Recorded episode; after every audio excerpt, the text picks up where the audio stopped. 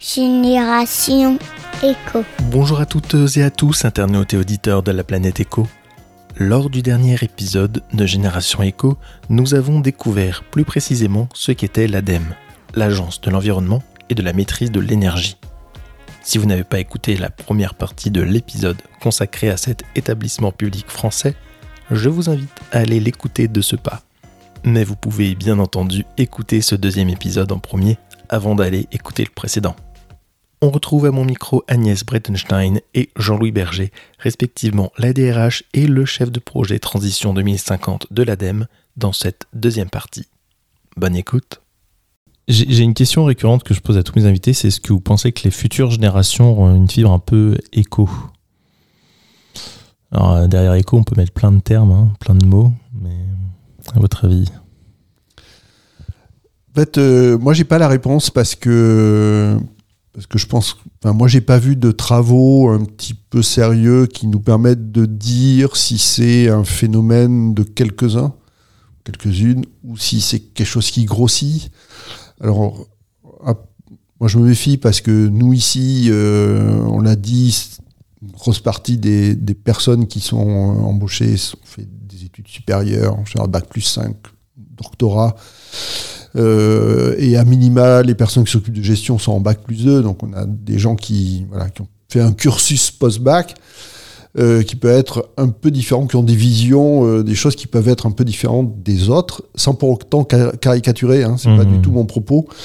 Mais moi, je sais pas. C'est sûr que la société euh, est différente, et donc effectivement, il y a une partie des jeunes qui se posent des questions que moi, je me posais pas quand euh, j'avais leur âge, parce que mmh. la société n'était pas la même. Est-ce que ça va s'amplifier ou pas? Euh, Je pense que la question qu'il faut se poser, c'est est-ce qu'on répond ou pas? Euh, Si on n'y répond pas, on peut se dire que ça risque de poser des difficultés. Si on y répond, ça risque peut-être d'améliorer les choses. Mmh. Voilà. Je sais pas, Agnès, si... Mmh. Bon, moi, j'aurais un peu plus d'espoir que toi, euh, voyant mes filles, mais bon, c'est peut-être parce que ce sont mes filles, mais euh, non, mais je, je, je, je, pense quand même que euh, l'éducation joue un rôle important, et en tout cas en France, intègre quand même toutes ces dimensions-là depuis maintenant pas mal d'années, qui, qui fait qu'aujourd'hui, c'est quand même un peu plus culturel. toute cette réflexion et cette responsabilité. donc, en tout cas, en France, je pense que les jeunes, effectivement, on a sans doute un peu moins à les convaincre. Euh, maintenant, effectivement, ça, il peut y avoir quand même un effet euh, niveau d'éducation, il peut y avoir aussi un effet niveau euh, de, de, classe sociale, hein, c'est évident. donc, et puis il y a encore beaucoup de contradictions forcément, hmm. et on les vit tous. Euh, Tout à fait. On, les vit tous et on a tous nos propres contradictions. Donc, euh, je pense que le, la chose est quand même en mouvement, euh, et, euh, et, moi j'ai beaucoup d'espoir sur le sur sur ce sur ce sur ce point. Oui, surtout que quand on reprend vous donc l'ADEME édite aussi un, un magazine hein, qu'on peut retrouver donc en ligne hein, sur sur le site aussi de, de l'ADEME et vous gratuit. avez gratuit. C'est c'est important de le préciser. où justement vous vous parlez de les jeunes sont-ils plus écolos que les autres? Et euh, on, peut lire, en tout cas, il a annoncé que c'est une bonne nouvelle. Hein, les moins de 25 ans se montrent très concernés par l'environnement. Mais la moins bonne nouvelle, c'est qu'il n'y a pas toujours d'actes. Euh, est-ce que les actes sont forcément sur des, des actions militantes, coup de poing, ou est-ce que on peut quand même réussir à, être beaucoup plus modéré finalement? Est-ce que la jeunesse a besoin de, faire des, coups d'action, des coups de poing, comme on a pu le voir sur, euh, les marches pour le, climat ou autre, ou euh, justement on peut imaginer que, euh, que cet engagement peut se faire de façon beaucoup plus soft, je dirais? C'est un petit peu ce qu'on a voulu montrer avec notre exercice de prospective euh, dont je parlais tout à l'heure. On montre que quels que soient les scénarios, hein, que ce soit les plus sobres ou les plus technologiques, de toute façon, notre société, dans 20 ans, sera assez radicalement différente mmh. de celle qu'on a aujourd'hui. Donc la question, c'est euh, est-ce que euh, on en discute collectivement, on prend des décisions collectives?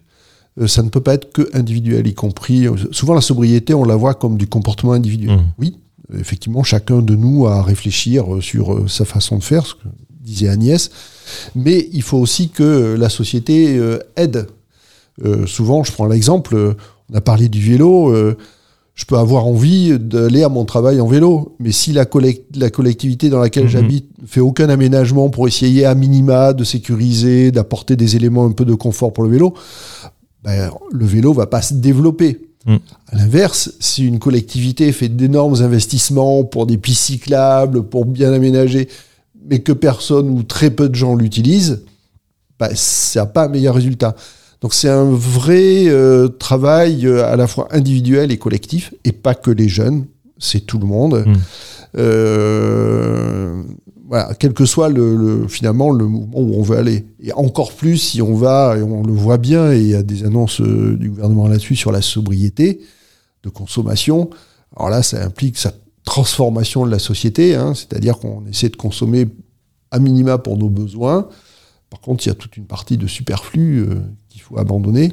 Pour ceux qui sont dans le superflu, parce qu'il ne faut pas oublier qu'en France, il y a à peu près 20% de gens pauvres, c'est-à-dire qui n'accèdent pas à leurs besoins de base, à savoir euh, se nourrir, se loger, se cultiver, s'éduquer, se soigner, etc., correctement.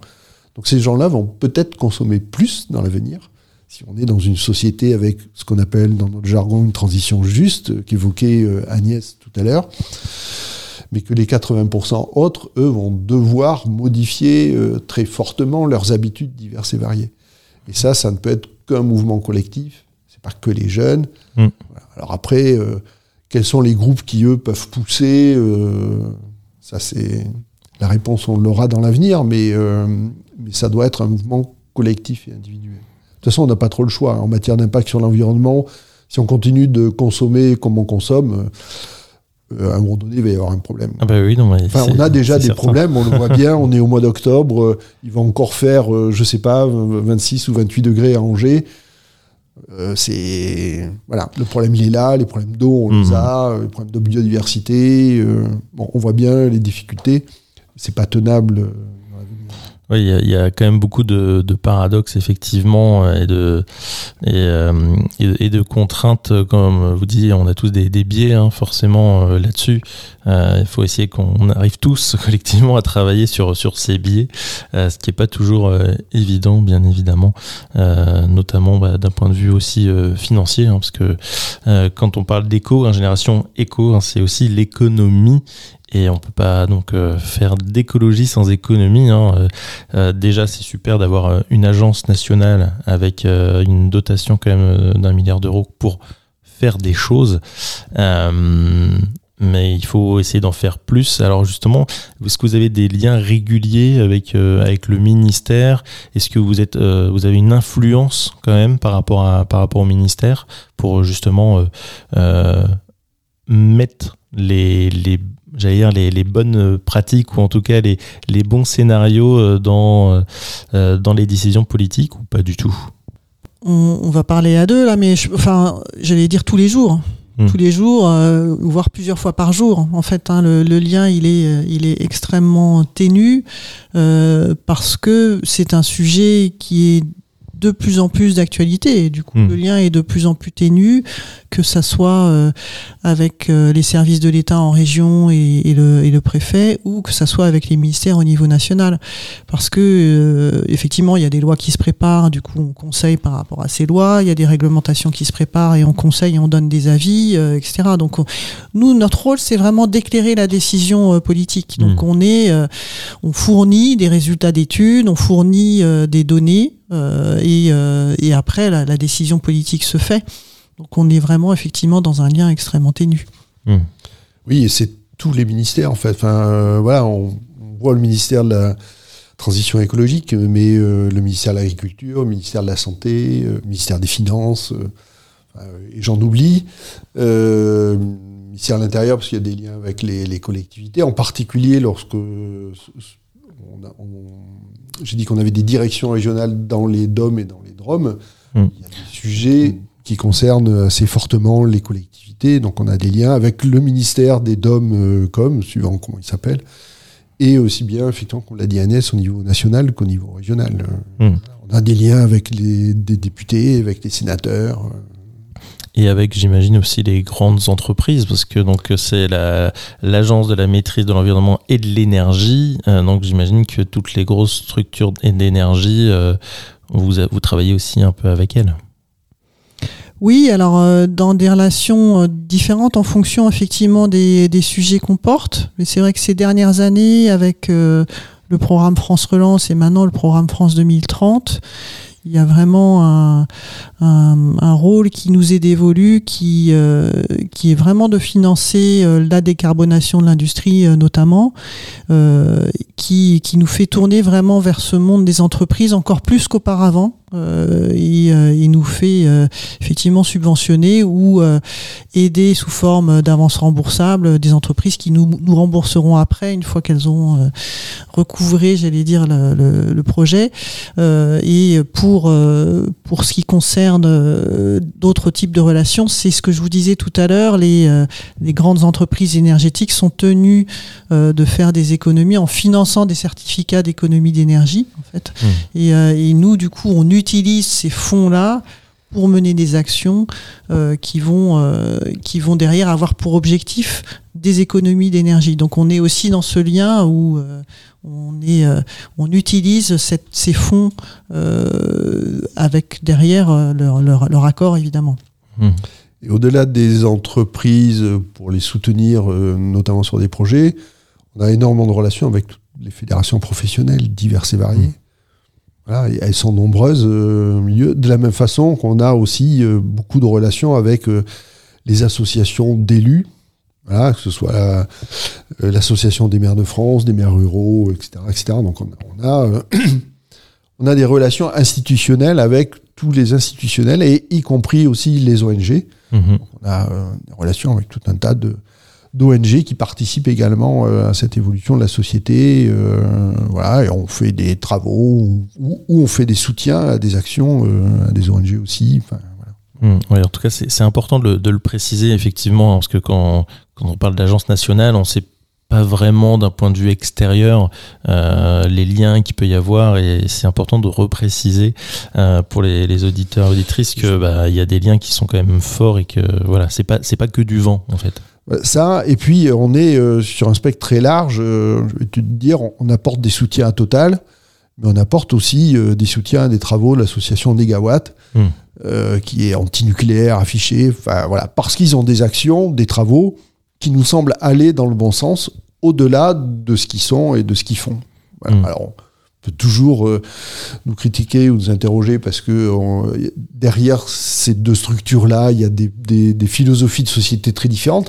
Ok, très bien, mais nous, euh, ce qui nous intéresse, c'est le projet. Est-ce que le projet qu'ils font est finalement compatible avec les orientations qui nous sont données et les financements qu'on apporte Mmh. Est-ce que c'est déjà arrivé euh, que il y a des recommandations qui, que, que vous avez trouvées donc au niveau de l'ADEME essentielles qui finalement n'ont pas été euh, suivies politiquement euh, par, euh, par l'État Ça, c'est une question difficile à laquelle, enfin, c'est une question difficile parce Mm. que euh, on est euh, opérateur de l'État, donc euh, on, j'allais dire, on suit euh, les décisions euh, de l'État et du gouvernement. Donc, on n'a pas à discuter quelque part. On est là pour éclairer, pour apporter euh, notre éclairage, mais il peut y avoir d'autres éclairages. Euh, on on n'a pas forcément toutes les cartes en main. Enfin voilà, il, y a- il peut y avoir des éclairages liés à la préservation de l'emploi, liés euh, voilà à des éclairages aussi ou des décisions purement politiques et euh, dont on n'a pas forcément l'analyse.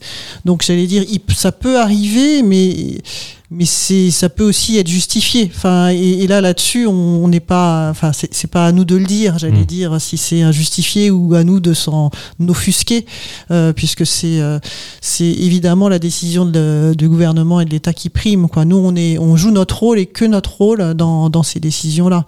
Mais euh, on, on- on sait bien que notre éclairage, c'est un éclairage.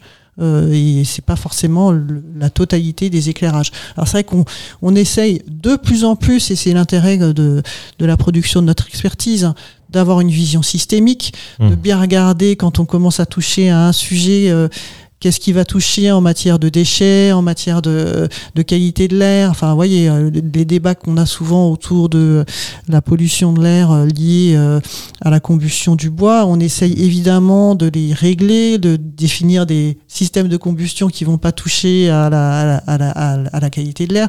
Donc on essaye d'avoir de plus en plus cette approche un peu globale. On essaye aussi de réfléchir à comment est-ce qu'on va accompagner en termes de transition de compétences euh, les, euh, les projets, parce qu'il faut les accompagner en termes de compétences pour que derrière, bah, les emplois soient qualifiés et puissent, euh, et puissent être produits. Donc on accompagne aussi beaucoup en termes de formation. Donc cette vision un peu systémique, on essaye de l'avoir, mais parfois il nous manque un élément dans la dans la mmh. dans l'analyse euh, qu'on a qu'on n'a pas non plus et qui fait que peut-être la, la, la, décision est pas prise parce que voilà elle coûte trop cher c'est pas le moment euh, politiquement c'est compliqué ou ça va créer euh, trop de, de j'allais dire, de, de, de, freins ou de rejets euh, auprès de telle ou telle population, etc. Mmh. Et ça, c'est des éléments du coup qui, qui vont finalement euh, amener une décision politique qui pourra être un peu, un peu différente de celle qu'on aura mmh, prévue. Mais j'allais dire, c'est normal. Mmh.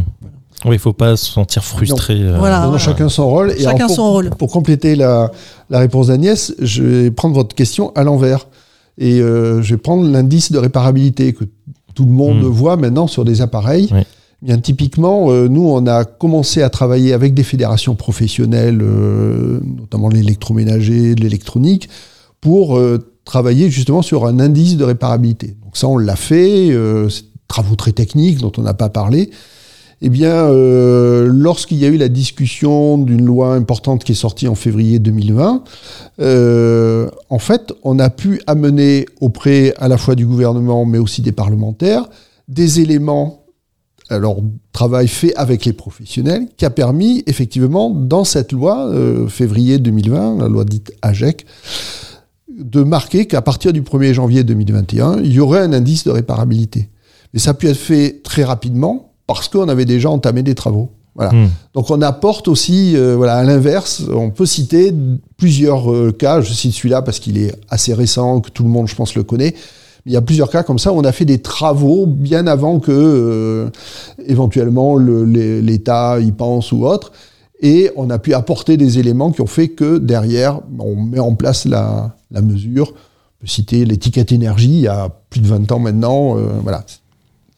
Ouais, il y a quand même euh, des choses très concrètes et, et heureusement. Voilà.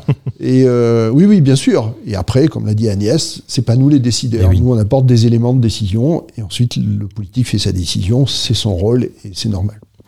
Euh, une, dernière question. Euh, justement, on parlait donc euh, de la mine d'or d'informations, d'études, de, des parties aussi spécifiques pour, les jeunes et autres. Qu'est-ce que vous diriez aux auditeurs auditrices pour qui, encore pour les inciter à venir récolter de l'information auprès du site de l'ADEME qu'ils aillent sur le site agir pour la et qu'ils, euh, s'ils sont grand public, enfin s'ils sont particuliers, j'allais dire, qu'ils, qu'ils aillent sur le site particulier, parce que là, pour le coup, euh, on s'est vraiment mis à leur place. Et on a réfléchi à leur place sur ben, quand je suis en vacances, quand je vais au travail, quand je fais mes achats, etc. À chaque moment de sa vie, finalement, euh, quand je, je, deviens parent, euh, quand mmh. je deviens senior, enfin voilà, à chaque moment de sa vie, finalement, quelles sont les questions que je me pose Et on a essayé d'apporter des réponses sous forme d'articles, sous forme de, de, liens vers des contenus, etc. Donc, euh, qu'ils aillent vraiment sur ce site. S'ils sont entreprises, c'est pareil. Euh, ils se posent des questions, ils vont avoir des conseils, mais aussi ils vont voir quel type d'aide ils peuvent avoir sur quel type de projet, puisqu'il va y avoir un lien avec euh, tous les, toutes les aides qu'ils peuvent avoir et un lien directement pour déposer du coup des, des demandes d'aide. Et donc ce site Agir pour la transition, c'est vraiment euh, le site qu'il faut absolument connaître si on veut agir euh, sur, sur ce sujet et, et, avoir des réponses, des conseils, mais aussi des aides. Mmh.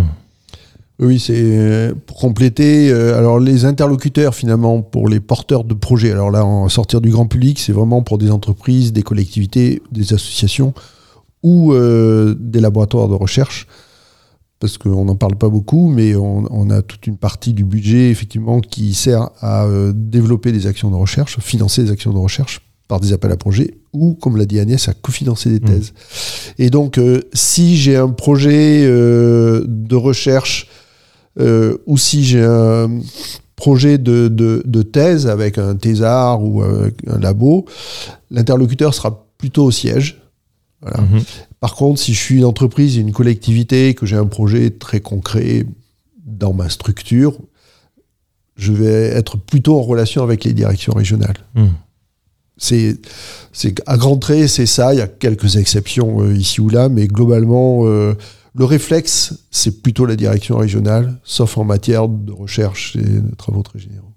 Ouais, mais c'est important de, de le préciser en tout cas. Merci beaucoup Jean-Louis, merci beaucoup Agnès pour, euh, pour cet Merci. échange.